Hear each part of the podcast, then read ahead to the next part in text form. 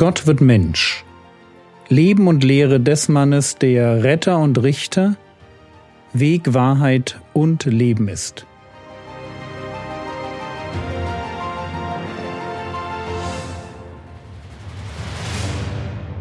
Episode 79 Das Lamm Gottes Gestern habe ich gesagt, dass wir uns vier Tage im Leben von Johannes dem Täufer und seinen Jüngern anschauen wollen. Wir machen also chronologisch dort weiter, wo wir gestern aufgehört haben.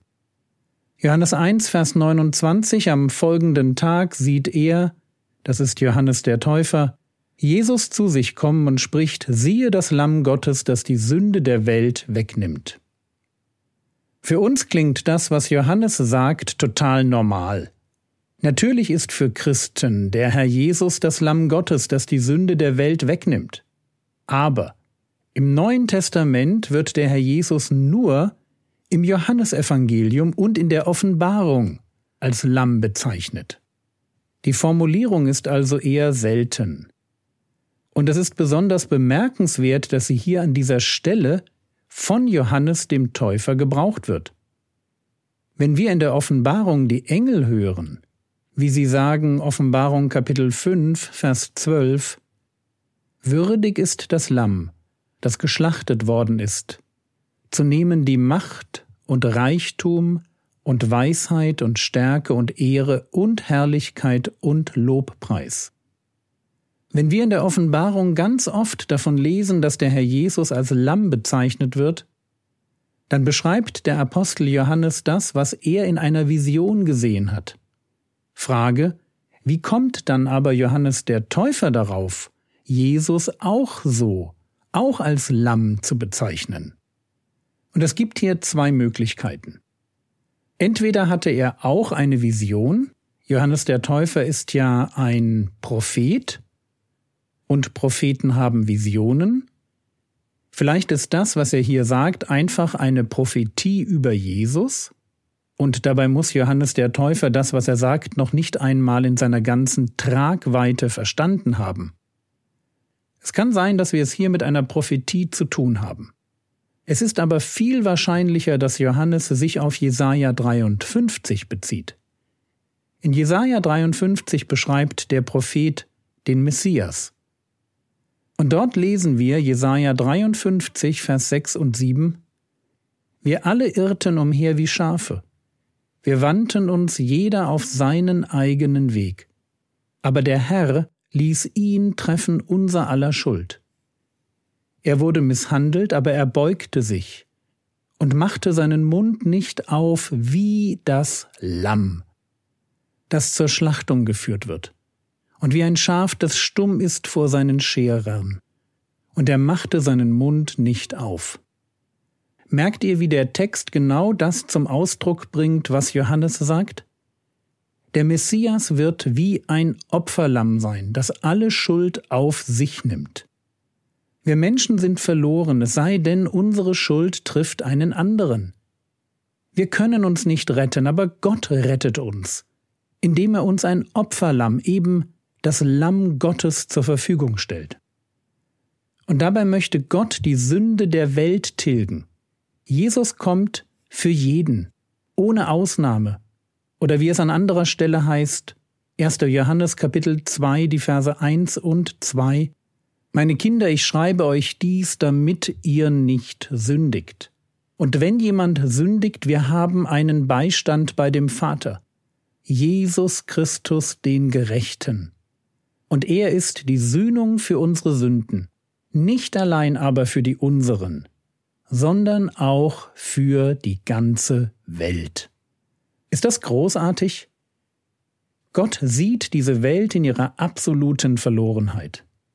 Und so sehr er gegen Sünder ist und sie unter seinen Zorn stellt, so sehr ist er gleichzeitig für die Menschheit, wird Mensch, wird Lamm und bringt selbst das Schuldopfer dar, auf das jeder Mensch zurückgreifen kann, um gerecht zu werden. Ist das großartig? Der Gerechte stirbt für die Ungerechten damit wir die Sünder zu Kindern Gottes werden können. Wo wir hilflos sind, uns selbst nicht retten können, Da findet Gott einen Weg, in dem er den Preis bezahlt und für unsere Sünde stirbt. Aber hören wir noch einmal Johannes den Täufer. Johannes 1, Vers 30. Dieser ist es, von dem ich sagte, nach mir kommt ein Mann, der vor mir ist, denn er war eher als ich. Johannes betont erst einmal, dass Jesus mehr ist, als man sieht. Obwohl Johannes der Täufer älter ist als Jesus, nicht viel, aber eben doch ein paar Monate, weiß er darum, dass Jesus selbst mehr ist, als man sieht. Es gibt eine präexistente, ewige Seite an diesem Jesus von Nazareth. Er ist Gott. Gott im Fleisch, Gott in menschlicher Gestalt. Johannes 1, Vers 31. Und ich kannte ihn nicht, aber damit er Israel offenbar wird. Deswegen bin ich gekommen, mit Wasser zu taufen. Frage, was meint Johannes mit Ich kannte ihn nicht? Wir sind hier zeitlich schon nach der Taufe Jesu. Wahrscheinlich ist Jesus gerade von der Zeit der Versuchung in der Wüste nach Bethanien, wo Johannes taufte, zurückgekehrt. Und wie kann Johannes sagen, ich kannte ihn nicht? Wo er Jesus bei dessen Taufe gut genug kannte, um ihn nicht taufen zu wollen? Und die Antwort geht wohl so. Einerseits kennt er Jesus, andererseits kennt er ihn nicht. Er kennt ihn gut genug, um zu wissen, dass er die Taufe der Buße zur Vergebung der Sünden nicht braucht. Andererseits kennt er ihn doch nicht wirklich. Ich kann jemanden kennen, ihn schätzen, wissen, dass er ein vorbildliches Leben führt. Und dann gibt es da noch ein paar Geschichten, die 30 Jahre zurückliegen und sich um die Umstände seiner Geburt drehen. Ich kann das alles wissen und doch nicht verstanden haben, mit wem ich es da wirklich zu tun habe. Als Johannes der Täufer sich weigert, Jesus zu taufen, da ist ihm noch nicht wirklich klar, dass es sich bei Jesus um den Messias handelt. Johannes weiß, dass er der Wegbereiter für einen stärkeren und würdigeren ist, für einen, der mit heiligem Geist und Feuer tauft, der Menschen wie Weizen sammelt oder in unauslöschlichem Feuer verbrennt. Er weiß das und er bewundert Jesus und ahnt doch nicht, dass Jesus der ist, von dem er predigt. Johannes 1, die Verse 32 bis 34. Und Johannes bezeugte und sprach, ich schaute den Geist wie eine Taube aus dem Himmel herabfahren, und er blieb auf ihm. Und ich kannte ihn nicht, aber der mich gesandt hat, mit Wasser zu taufen, der sprach zu mir, auf welchen du sehen wirst den Geist herabfahren und auf ihm bleiben. Dieser ist es, der mit heiligem Geist tauft. Und ich habe gesehen und habe bezeugt, dass dieser der Sohn Gottes ist. Zweimal betont Johannes, ich kannte ihn nicht. Erst als er sieht, wie der Heilige Geist wie eine Taube aus dem Himmel auf Jesus kommt und auf ihm bleibt, direkt nach Jesu Taufe, als der aus dem Wasser heraussteigt, da weiß er, mit wem er es zu tun hat. Er weiß es, weil es das Zeichen war, das Gott der Vater ihm gegeben hatte, um den Sohn zu erkennen auf welchen du sehen wirst den Geist herabfahren und auf ihm bleiben, dieser ist es, der mit heiligem Geist tauft. Darauf hatte Johannes gewartet. Und jetzt war er mit seiner Suche nach dem Messias am Ziel.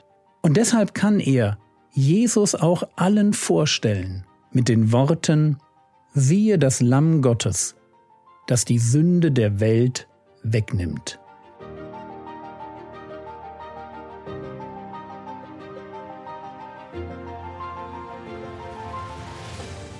Was könntest du jetzt tun? Du könntest dir die Stellen in der Offenbarung durchlesen, wo Jesus Lamm genannt wird. Geh dazu auf bibelserver.com und suche nach dem Wort Lamm. Gern auch mit einem Sternchen am Ende. Das war's für heute. Als Christen sollen wir viel für unsere Regierung beten. Lasst uns deshalb auch die anstehende Regierungsbildung nicht vergessen. Der Herr segne dich, erfahre seine Gnade und lebe in seinem Frieden. Amen.